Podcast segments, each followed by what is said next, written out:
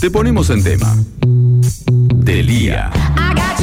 Hablemos de lo que se está hablando. El tema del día.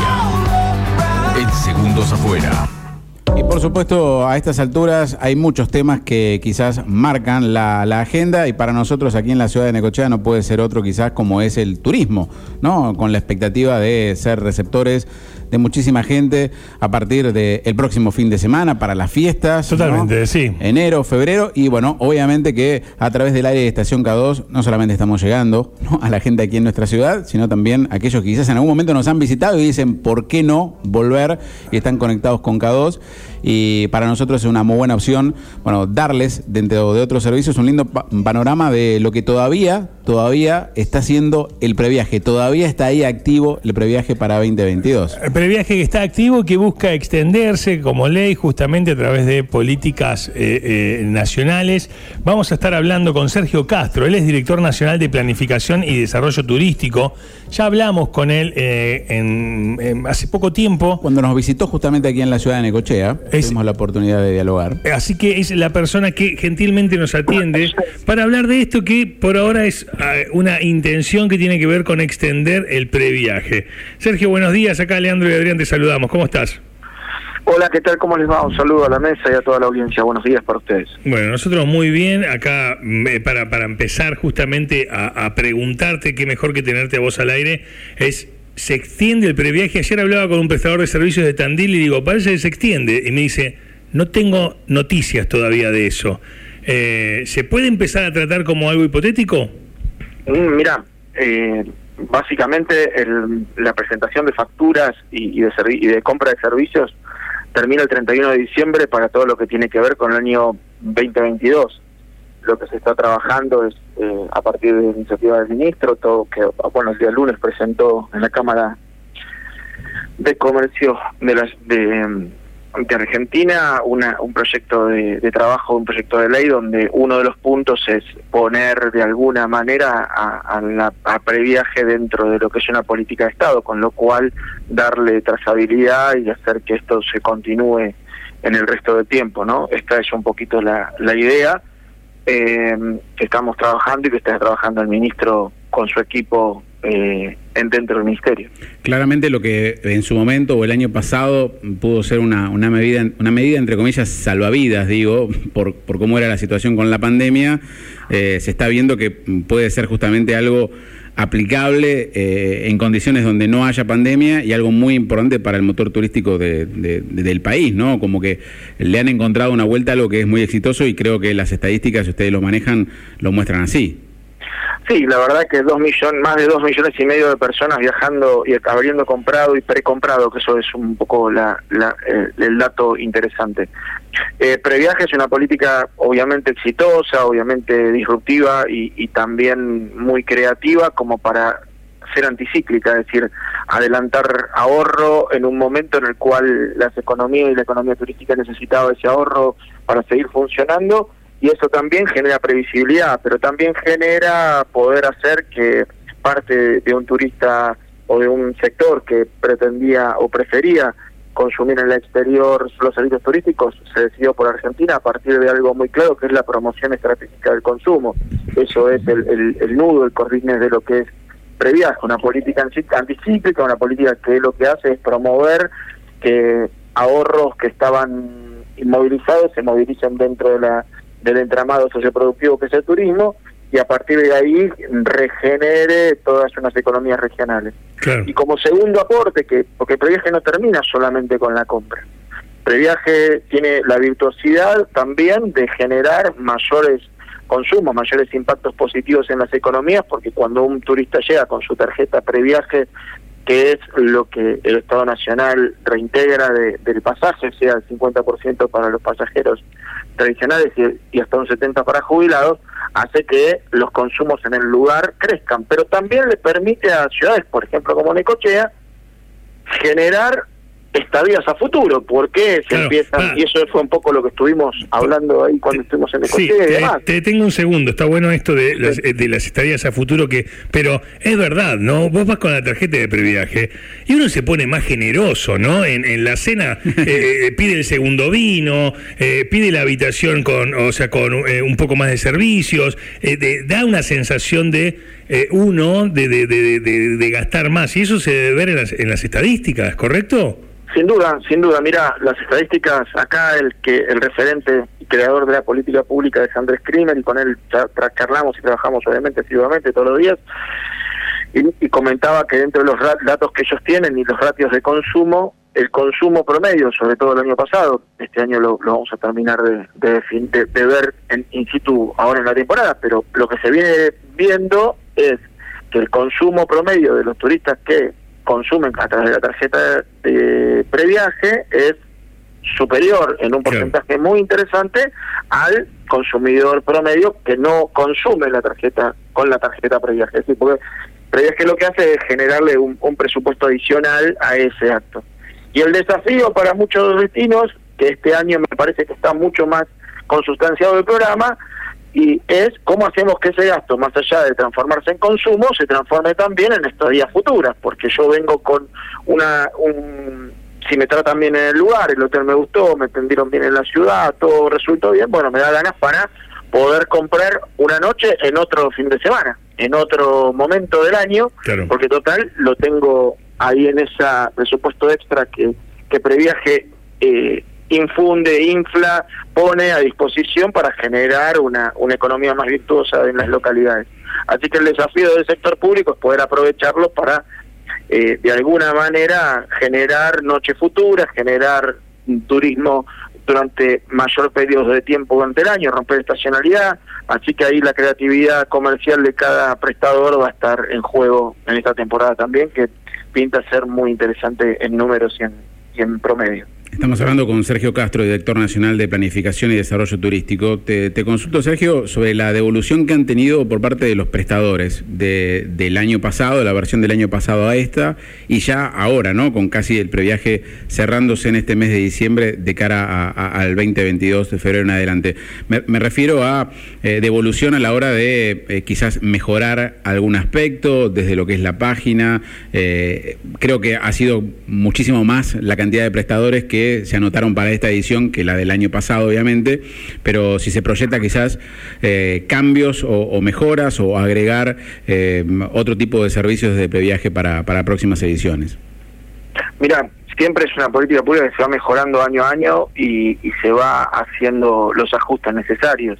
La, la percepción del sector privado, digamos, de todo lo que eh, conforma el clúster turístico, eh, es, bueno, no hace falta que digamos que es muy buena y, lo han tomado ya como una una no una necesidad sino una decisión política de promover el consumo estratégico en un sector como el turismo que moviliza muchas eh, otro tipo de economías otro tipo de resortes dentro de una eh, dentro de lo que son las localidades. En ese contexto lo que el año pasado fue una gran gran apuesta del ministro para llevar adelante esto. Este año se ha consolidado, se han eh, sextuplicado los, los pasajeros, se han sextuplicado la cantidad de consumo.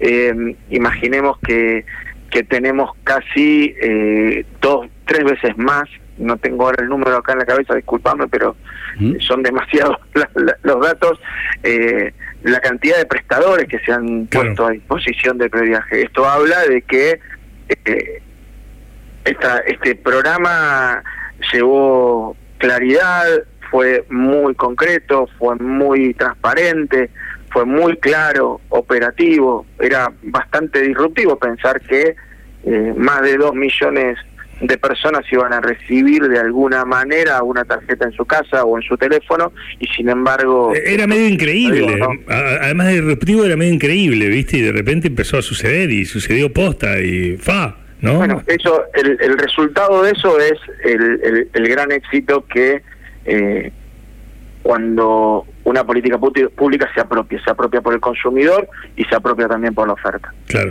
Eh, eh, porque el consumidor le generó confianza, le generó confianza que realmente el Estado le iba a estar generando este impacto positivo en su bolsillo para que consuman las localidades, para que consuman el sector turístico y se genere esta rueda productiva en esta Argentina que estamos construyendo, una Argentina de producción y de entender en, el consumo interno, de entender en el turismo una herramienta de desarrollo local. Sergio, eh, me tomo el atrevimiento de hablar con no todos los días podemos hablar con el director nacional de planificación y desarrollo turístico. O sea, está Matías Laden, que es el ministro, que tiene un director que le planifica el desarrollo turístico, que sos vos, ¿ok? Vamos al hombre. Yo te veo como el técnico, tenés el previaje, porque la noticia es, se extendería el previaje, ¿no? Entonces es, te veo como un técnico que tenés a, eh, estás, sos pochetino, tenés a Messi, a Neymar, ¿no? Y de repente, si renovamos el año que viene, entonces Lamen presenta en el Congreso porque tenés un, gran arma para planificar y desarrollar, que es tu laburo.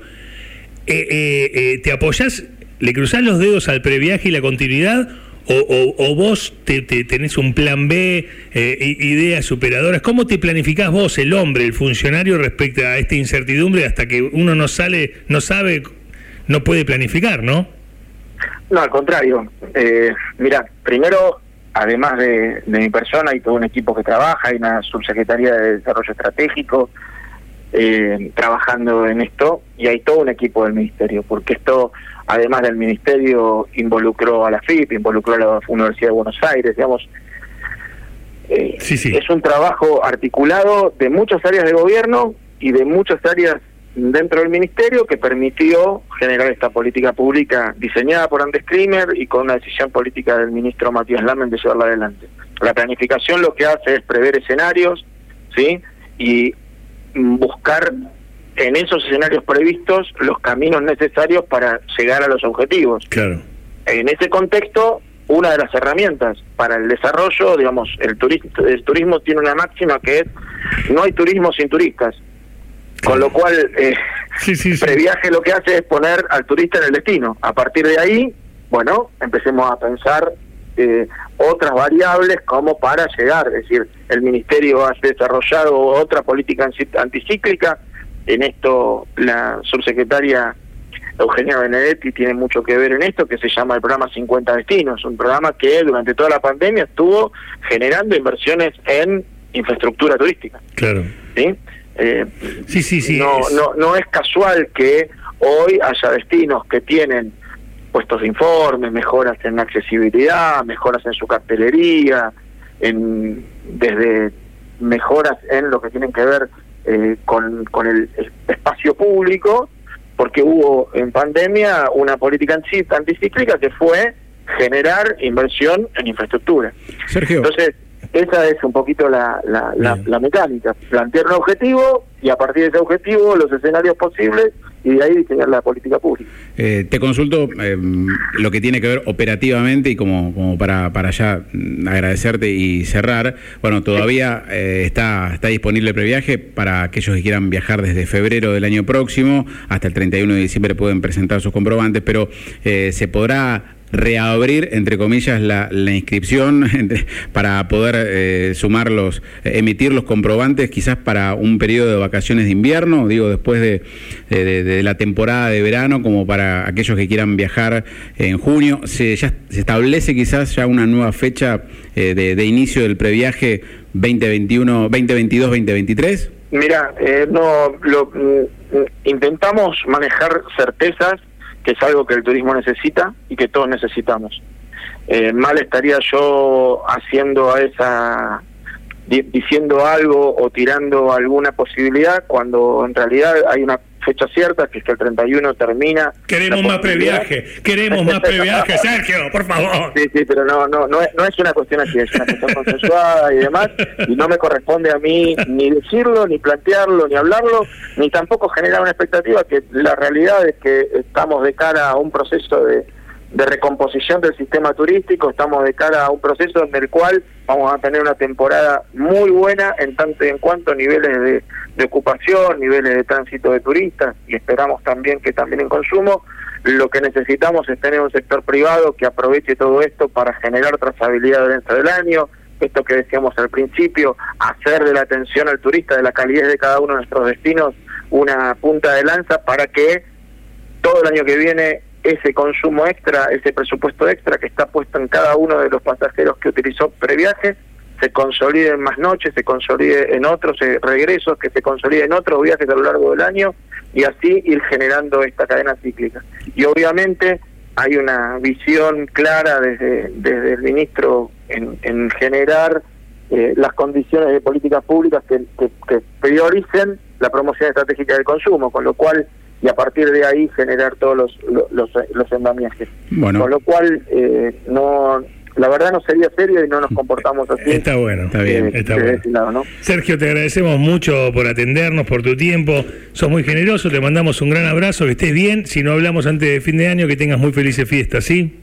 Igualmente para ustedes, un saludo para todo Necochea y para los que nos están escuchando y espero que sea una gran temporada y sobre todo que tengamos un 2022 excelente como nos merecemos. Un gran abrazo. ¿eh? Pasaba Sergio Castro en el aire de K2, director nacional de Planificación y Desarrollo Turístico. Bueno, a estar atentos. ¿eh? Por ahora, eh, lo concreto es que tenés tiempo hasta el 31 de diciembre para eh, canjear para no estuvo inmutable ¿eh? no no no no dejó vislumbrar si hay más previaje o no hay más previaje ¿eh? esto es para aquellos que deseen viajar no a partir de febrero del año que viene no ya si querías viajar en enero lo que gastes no lo vas a poder traducir en el previaje no todos los comprobantes como tiene este servicio y después la devolución del 50% bueno está el dato para aquellos que quieran sumarse previaje.gov.com.ar para perdón la página para conocer. Hay casi 50 oferentes turísticos de la ciudad de Necochea. Buscas el destino y te encontrás ahí que oferente turístico está inscrito en previaje